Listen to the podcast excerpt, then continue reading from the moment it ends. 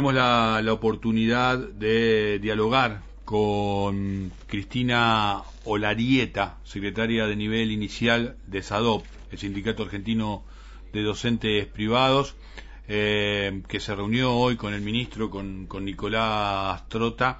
Después te voy a contar un contrapunto también que hubo al respecto entre la ministra de la ciudad y el ministro en el orden nacional, ¿no?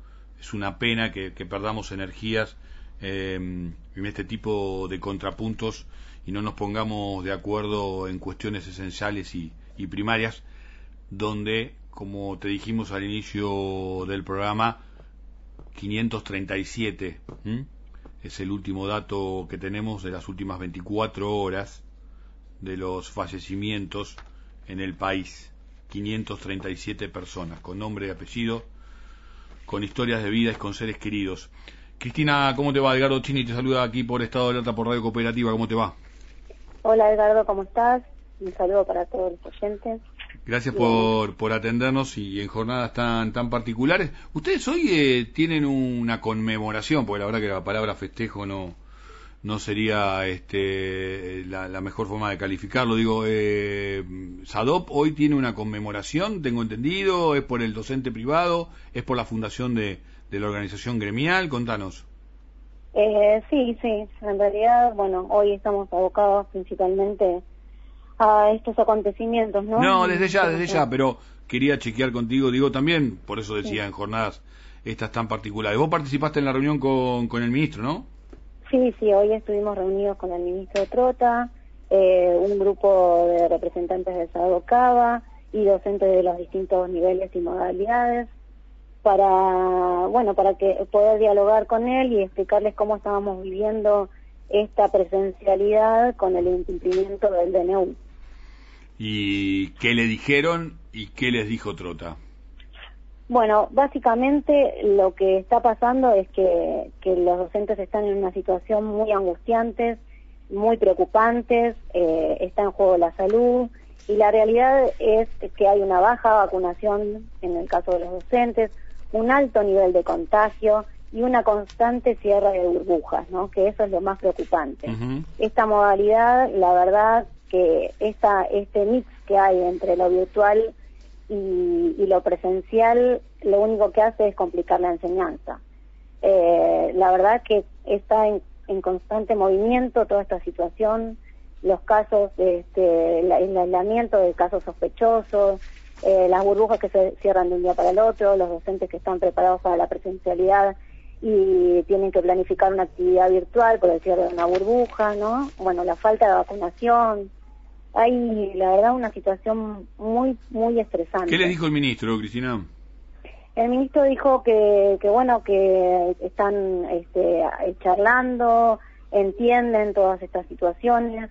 Eh, algo muy importante que, que charlamos es que primeramente las instituciones privadas lo que hacen es este Mm, molestarle, ¿no? Cuando un docente no realmente quiere acatar el DNU. no te entendí, lo, eh, repetime por favor, ¿cómo es? Eh, que ¿Lo primero que hacen?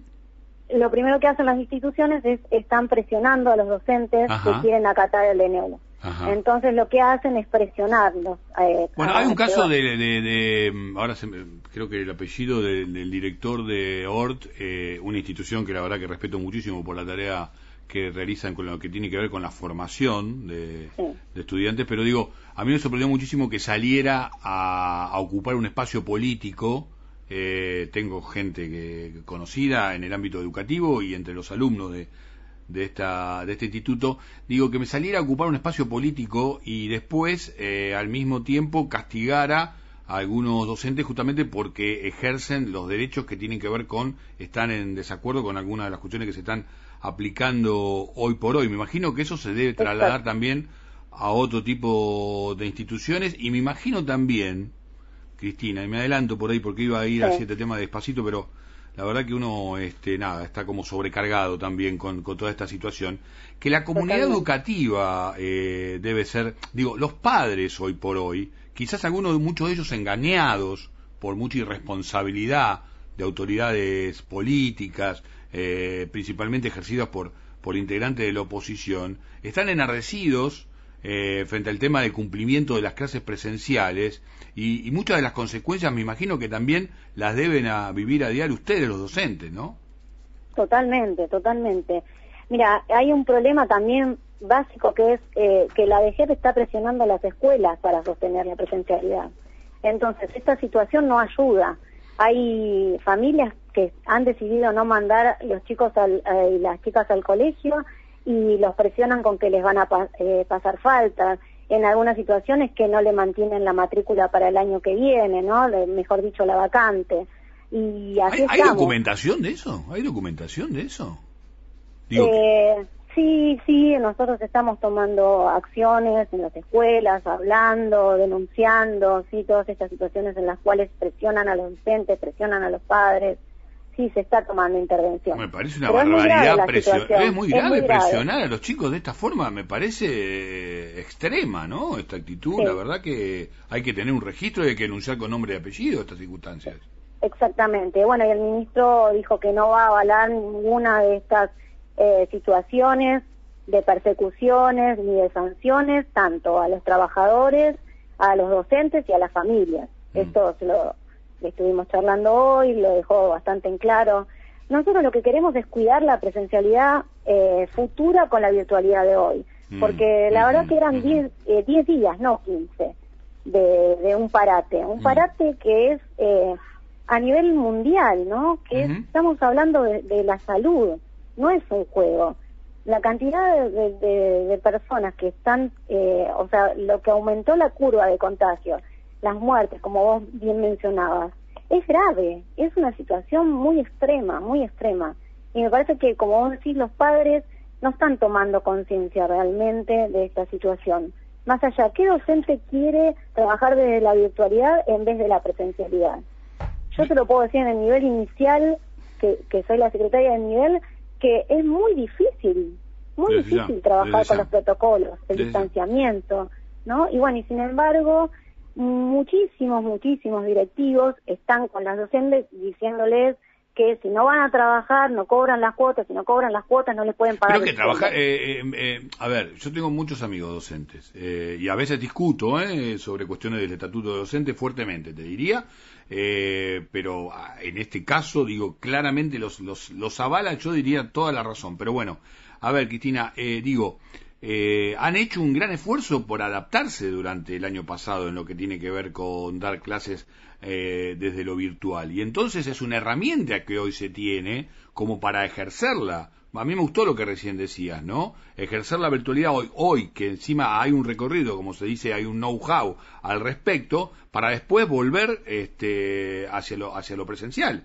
Pero, ¿Qué, que el ministro, digo, ¿qué, ¿qué, panorama? Yo sé que por ahí no me puedes compartir eh, detalles, digamos, de alguna información este, que, que, te comprometiste a, no divulgar, pero lo máximo que puedas compartir con nosotros, porque en todo caso también es un mensaje a los oyentes, porque nos están escuchando seguramente integrantes de la, de la comunidad educativa. Eh, digo, ¿qué puede pasar la semana próxima? Y en todo caso, si lo que se avisora es que se pueden extender estas restricciones.